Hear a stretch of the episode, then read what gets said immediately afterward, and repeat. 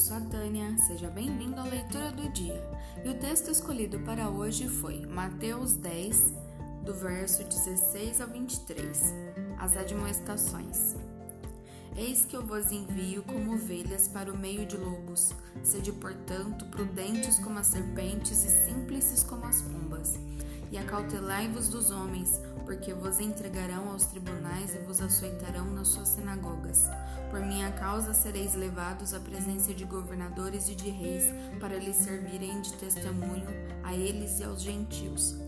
E quando vos entregarem, não cuideis em como ou o que haveis de falar, porque naquela hora vos será concedido o que haveis de dizer. Visto que não sois vós os que falais, mas o Espírito de vosso Pai é quem fala em vós. Um irmão entregará à morte outro irmão, e o pai ao filho. Filhos haverá que se levantarão contra os progenitores e os matarão. Sereis odiados de todos por causa do meu nome. Aquele, porém, que perseverar até o fim, esse será salvo. Quando, porém, vos perseguirem numa cidade, fugi para outra, porque em verdade vos digo que não acabareis de percorrer as cidades de Israel até que venha o Filho do Homem. Que o seu dia seja incrível. Que Deus abençoe a você e a mim. Até a próxima.